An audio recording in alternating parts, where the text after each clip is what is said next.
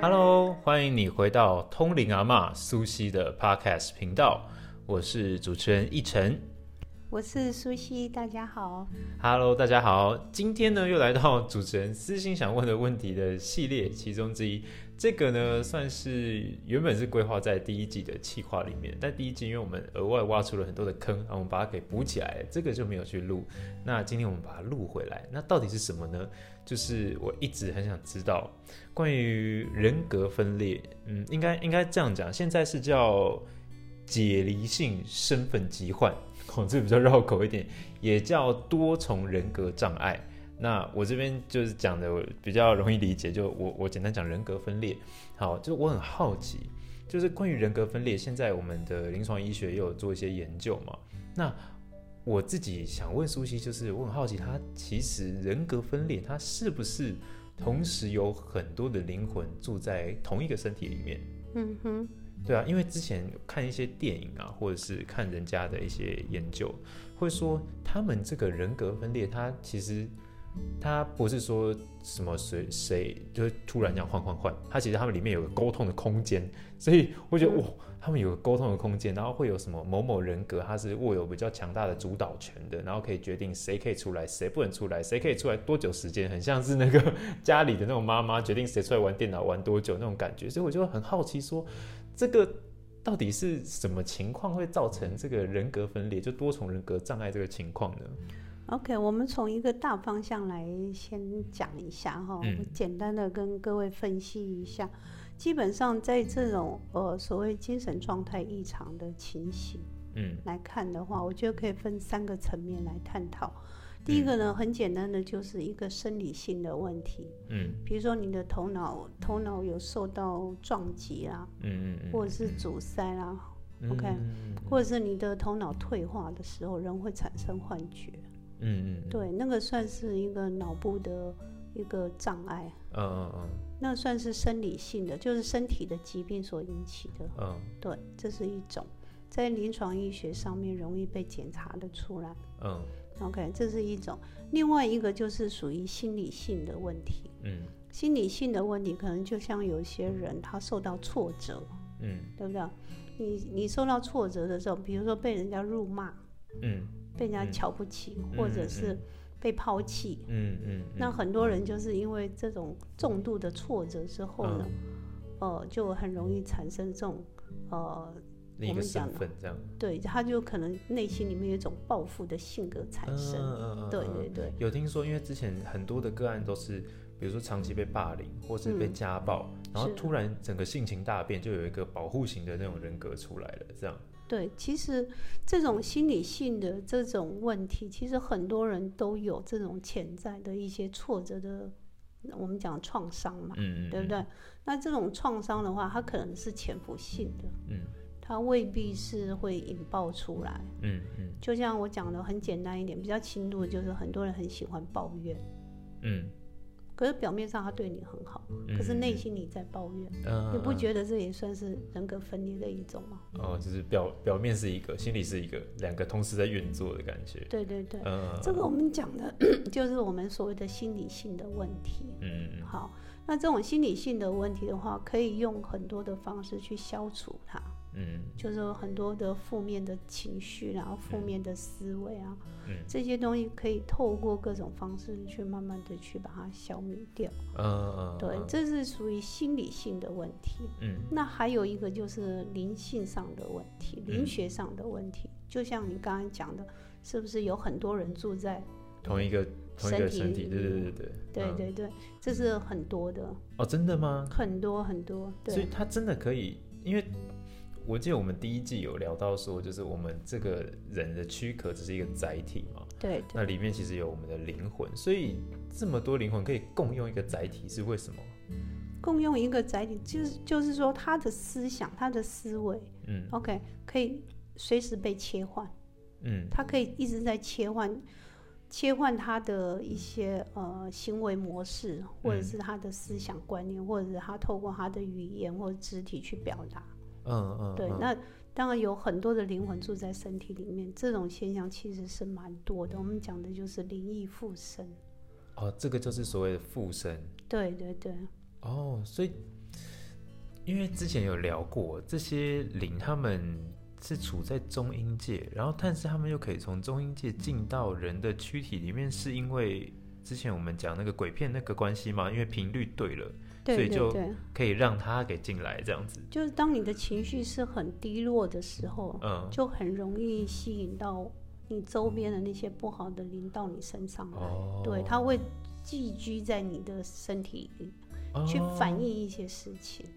呃，因为那些灵都，你之前有说，他们都会在某一个执着的那个当下，一直不限无限的循环。对对对，所以，如果这个人处于某一种低落的频率，然后刚好对上他执着那个频率，嗯，他就会慢慢把他吸引过来，这样子。对对对，哦，还会有这种状况哦。这种现象其实很多的哦，嗯经常会看得到。嗯嗯，对，在这个在临床医学上面来讲，你的生理现象是正常的，嗯可是他的行为表现是不正常的。嗯嗯嗯，对，那他们像我刚刚讲的，他们会有一个地方可以沟通，是真的吗？就是他们都会有几个个案嘛，都会说哦，他们其实里面有一个空间，就是大家有自己的房间，嗯然后会有一个比较权威型的主导型的人格，而且每个人还有自己的年纪嘛，因为是不同的灵嘛，嗯那是真的会有这种他决定说哦，谁可以出来，谁不能出来这种情况吗？我觉得这是呃另外一种心态，因为我们讲这种灵性上面的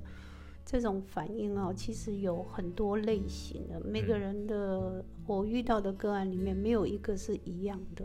哦，你讲的这个只是其中的一一种种典型的，对。嗯那还有一种是乱七八糟的，就是随便乱出来这样子，对。那有我遇到一个个案，就是他身体里面居住了一个老人，男的，那个女孩子是二十一岁，二十一岁女孩子里面身体还多出一个老，对一个老老人人家，哦一个是个男性，嗯，还有一还有一只狗，还有一只狗，狗也可以，狗对它会叫，对会 会吠，你知道吗？嗯，还有猫，还有猫，所以动物灵也可以，动物灵也会入侵，哦。对，还有就是呃某一个唱戏的一个女性，太多，还有。老老人，然后狗、猫唱戏的已经四个了，对，还有吗？呃还有还有一个对，还有一个很凶悍的男性。还有一，个凶悍的男性，五个这样，对，还有一个是，呃对，还有一个好像是一个老太太，还有一个老太太，对对对，再加他自己这样七个，他自己没有表现出来，他自己没有出来，对，哦，对，那同时间有很多，他就就瞬间一个个爆发开了。嗯比较长、比较长的，就是表现出来比较长，就是有一个女性是戏子在唱戏，嗯，唱戏的那个，对对对，然后就唱了大概半个钟头，不会停，嗯，对，所以一个一个载体可以同时居住了很多的很多的灵，这是有可能的。那这个灵它会改变这个载体的身体状况吗？因为它可能永远不会唱戏，但是进了一个唱戏，它突然会唱戏，这是有可能的。是啊，因为它就是借你的体嘛，借你的身体去表达嘛，哦所以它可以对对。就是有点呃稍微改变你的生物的那个特性，让它变成适合它想做的事情的状态吗？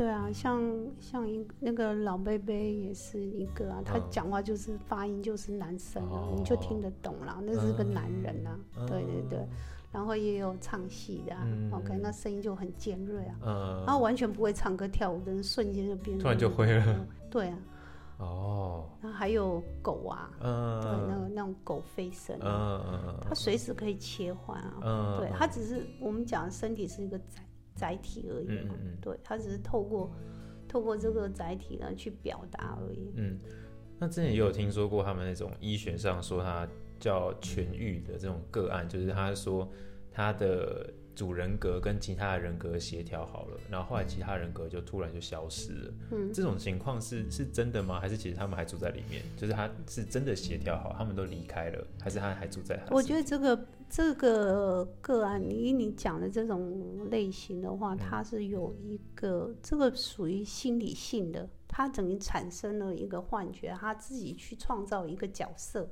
哦，他可以创造很多的角色，嗯然后让这些角色活化出来，啊各自去表现他的状态。哦，对，其实那个主导者还是你自己。嗯嗯嗯嗯嗯，你懂所以只是他自己的不同特质被凸显出来而已。对，所以自己的主人格跟其他的人格协调好，这种事情是不太可能的。这个部分来讲的话，它不是外力入侵，这是你自己去嗯。创造的角色。嗯嗯嗯嗯。就像我小时候，我也很会去幻想啊，比如说，呃，小朋友在玩游戏的时候，嗯嗯嗯比如说跟嗯。姐姐啊，或旁边邻居啊，然后你来扮演爸爸，我来扮演妈妈，我来当谁、当谁当阿姨，有没有？嗯我们还会穿妈妈的衣服啊，嗯去扮演谁啊？啊，扮家家酒的这种感觉。对，然后嗯但是因为你时间长了之后，可能你在长期你就去一直在模拟那个角色，嗯嗯嗯然后当你去模拟那个角色越来越纯熟的时候，你就认为那个角色是存在的。嗯嗯嗯。这个都是你自己去创造出来的角色，哦，这我好像我好像可以理解。这样你能够理解了。因为我我小时候也有做这种事。我相信每个人都会经历过这个我记得。我大概国小的时候，就曾经幻想过我自己，因为我那时候都戴手表看时间，我就曾经幻想过我那个手表只要拿下来，我就变得很会打球。所以我我只要上球场，我都把手表拿下来，就有个感觉，有一种嗯，我很会打篮球那种感觉。所以我不拿手表，我就会觉得嗯，我现在不想要运动那种感觉。是啊，所以说每个人都会在我们自己的心里面去创造一个人物，那个嗯。人物的角色，对不对？而且每个人都有那种创造力。嗯。OK，什么角色扮演什么扮演什么。嗯。OK，嗯所以很多的戏剧怎么出来的，那些作家怎么去创造那些角色出来的，嗯，很多时候就是对，是从我们自己身上去，去做延伸这样。然后去诠释它，然后变成什么样子。哦对，我觉得这个是属于心理层面的，嗯嗯嗯，跟嗯刚刚我讲的有狗有猫，那是另外一个。那是那是灵学上的附身。嗯，对那我们分别来谈好，我们先嗯聊聊这个心理层面的，它的会变成这样的根源的是什么？还有它怎么解决呢？这种根源就是说，很多时候人处在比较孤独的时候，嗯。或者说呃你比较被冷落的时候，嗯嗯嗯。就是你你的人际关系互动比较差的时候，嗯。你可能会自己去创造一个角色，去强化你自己，嗯嗯或者说你是一个比较没有自信的人，你可能在社会上或者是嗯在团体里面，你是一个比较没有具有竞争力的人，就是说你比较没有自信的嗯人，嗯他比较容易。在自己的幻想的世界里面去创造自己的另外一个王国的感觉，嗯，你懂吗？嗯去强化自己在自己的王国里面自己去当国王。呃，当一个一个 leader，OK，、呃当一个什么什么之类的，满足自己这样。对对嗯对，那那这种情况，它可以想见，它解决方法是不是有点像我们之前说的，还是要从了解自己开始？我觉得人很多时候，呃，不要跟社会疏离太远，嗯，因为人是毕竟处在一个群聚的一个状态嘛，人与嗯人之间还是要有互动嘛。嗯嗯，对，嗯我们去多了解别人，多认识别人的同时，能够多理解自己。嗯嗯对嗯因为你不可能永远活在自己的世界里面去创造自己的世界，因为嗯跟人群脱节的话，其实你的存在价值并没有你想象中的那么高。你纵使你一直在幻想自己多有价值，嗯可是你没有跟社会去做互动，或者说带给人类有更高的价值的话，我觉得它不具有太大的意义。嗯，那他可能现在正在这个状态里面，他有点手足无措的话，有没有简单的方法可以帮他慢慢的步出这个嗯他自己也觉得很不舒服的状态呢？我觉得比较重要的应该就是互相了哈。我觉得如果你身边有这样的家人或朋友的话，我觉嗯得应该要多主动的去关心这些被冷落的这些嗯。呃身边的人，OK，嗯。多主动去关心他，嗯。然后给他机会去跟你互动，嗯，不要不要让他们被冷落了。让他展现出适合自己的那一面。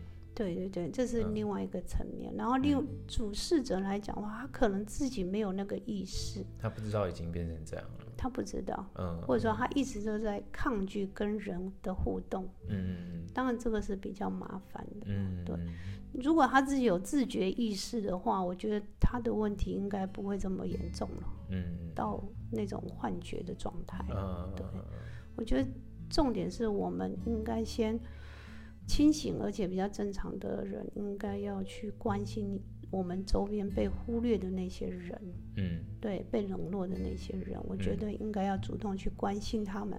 我觉得反向来操作，可能对他们是有帮助的。嗯嗯嗯，好的，那我们等一下呢休息一下，我们喝个水，我们再来聊关于外灵入侵的这个状态，还有苏西的个案有哪些。我们喝个水休息一下。OK。